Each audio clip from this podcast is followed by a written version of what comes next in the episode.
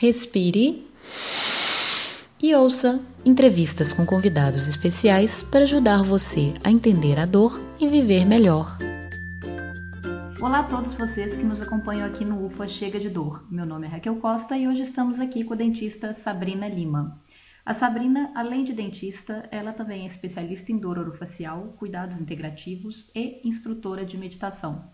No nosso bate-papo, ela vai falar um pouquinho sobre uma das suas especialidades, que são os cuidados integrativos. Oi, Sabrina, tudo bem? Oi, Raquel, tudo jóia e você? Tudo bem. Sabrina, muito obrigada por ter aceitado o nosso convite para falar com a gente. Você que já colaborou tanto aqui para o UFA, é um prazer te ter agora aqui falando também um pouquinho sobre os assuntos que você domina. Ah, eu que agradeço o convite, é sempre muito bom falar daquilo que a gente gosta, né? certo. E Sabrina, a minha primeira pergunta é bem básica e é para quem não nunca tiver ouvido falar, porque afinal de contas os cuidados integrativos, eles são um termo que eu acho que nem todo mundo domina, né? Então, minha primeira pergunta é: o que são, afinal, os cuidados integrativos? Você pode explicar para a gente, para o ouvinte que nunca escutou falar de cuidado integrativo, que não faz ideia do que seja, o que, que eles são? O cuidado integrativo é uma visão abrangente da pessoa no momento em que a gente vai cuidar dele como profissional da saúde. Durante muito tempo, a medicina, eh, vou falar medicina como um todo, apesar de não ser médica, mas toda essa área de saúde, ela foi separada de fatores psicológicos e espirituais, por exemplo. Então, a medicina, a saúde ficou só focada em coisas físicas, tudo que pudesse ser mensurado, é, é, medido com muita facilidade, que fosse muito óbvio. É, com o tempo, a, a, a, saúde ela foi evoluindo, né? Então a gente conseguiu através dessa especialização, dessa, dessa objetividade, né? Dessa mensuração dos fatores biológicos, físicos, tudo isso foi levando para uma especificidade muito grande da saúde. A gente conseguiu evoluir de uma maneira brilhante, muitos tratamentos.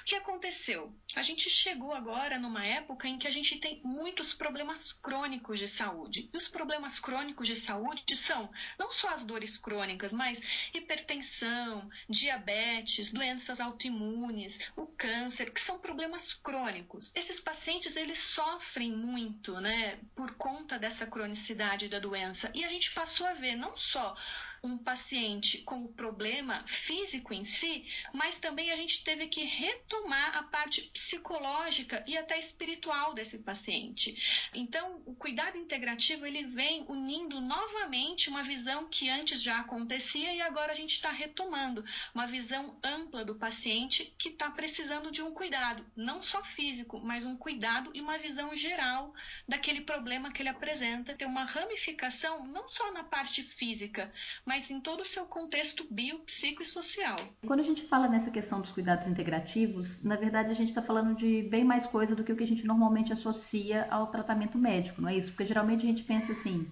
médico, remédio, cirurgia.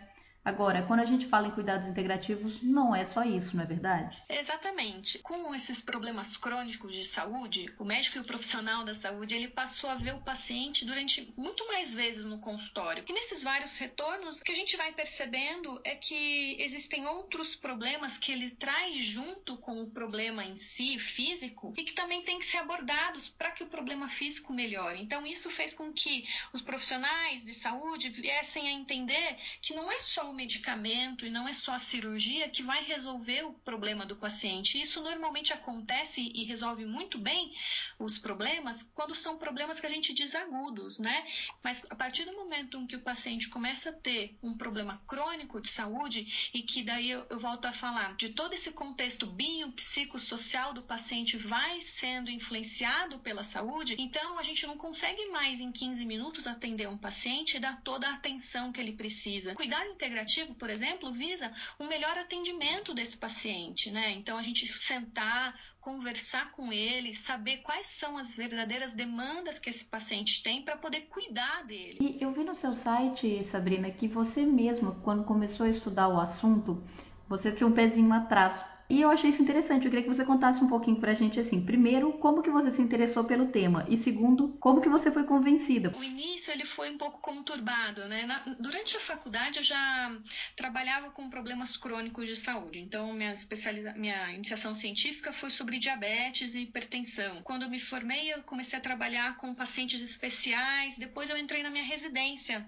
no Hospital das Clínicas. E lá na residência eu escolhi trabalhar com pacientes com dor crônica, né? Quando eu comecei a trabalhar trabalhar com paciente com dor crônica, eu percebi que o conhecer da técnica em si, de como aplicar aquele tratamento convencional para um paciente com dor orofacial crônica, ele surte um efeito sim.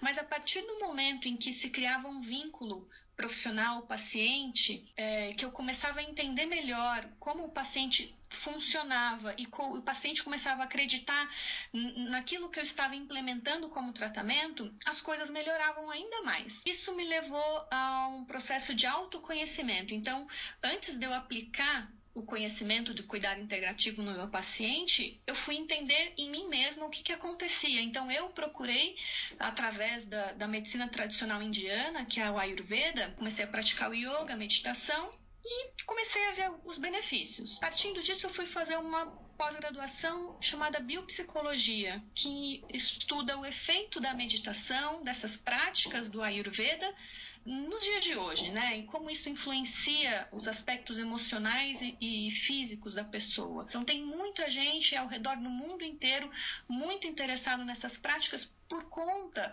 desses efeitos que a gente percebe e que ele, são efeitos que não surgem através só da administração do remédio ou só através da implementação de algum procedimento específico, né? E os pacientes normalmente eles aceitam bem? Como que eles reagem quando eles ouvem, por exemplo, essa sugestão de usar hipnose como parte do tratamento? Olha, depende do paciente. É, tem alguns pacientes que já chegam até mim procurando a hipnose, então eles já estão é, super abertos a isso. Quando o paciente ele é abordado para com uma sugestão de fazer uma hipnose para melhorar de dor, por exemplo, ele acha um pouco estranho, mas é só quando a gente explica mesmo o que é hipnose, que a pessoa não perde a consciência, que ela está o tempo inteiro acordada e sabendo de tudo o que está acontecendo com ela, a pessoa, se sente segura. Porque, na verdade, o processo de hipnose é um processo de, de sugestão em que, através dessas sugestões, o paciente é levado a ter uma. a criar situações imaginárias que essas situações imaginárias acabam fazendo a analgesia da dor dele. Ele fala para mim: "Nossa, mas isso sempre esteve ao meu alcance. Eu posso fazer sozinho depois que a gente ensina, né? Eu posso fazer sozinho e eu não sabia que existia". A primeira reação é às vezes de espanto, por conta dessa parte teatral que ainda existe em relação à hipnose, mas o resultado final é sempre de, é muito positivo. E o que, que a gente tem de evidência científica? Já existem evidências científicas boas para o uso tanto da hipnose quanto da meditação para o controle de dores crônicas. Sempre a gente tem que melhorar mais, né? A gente sempre quer mais explicação para aquilo que a gente já está observando. O que acontece é que, por exemplo, quando o paciente começa a meditar, ele começa a relatar uma série de benefícios e a pesquisa ela vem para tentar responder como o paciente sente aquele benefício. Então, o benefício ele já tem, a gente só não sabe explicar exatamente, perfeitamente, com todos os mecanismos neurológicos e fisiológicos e bioquímicos, a gente só não consegue explicar detalhadamente como ele acontece. E existe alguma associação, por exemplo, as dores que têm componente emocional mais forte, elas têm resultados melhores para os cuidados integrativos? Eles fazem mais efeito nesse tipo de paciente? Todo paciente, quando ele começa a desenvolver uma dor crônica, a partir dos três meses de evolução de dor, de três a seis meses, os componentes emocionais eles já vão sendo, vamos dizer assim, é, ativados, né?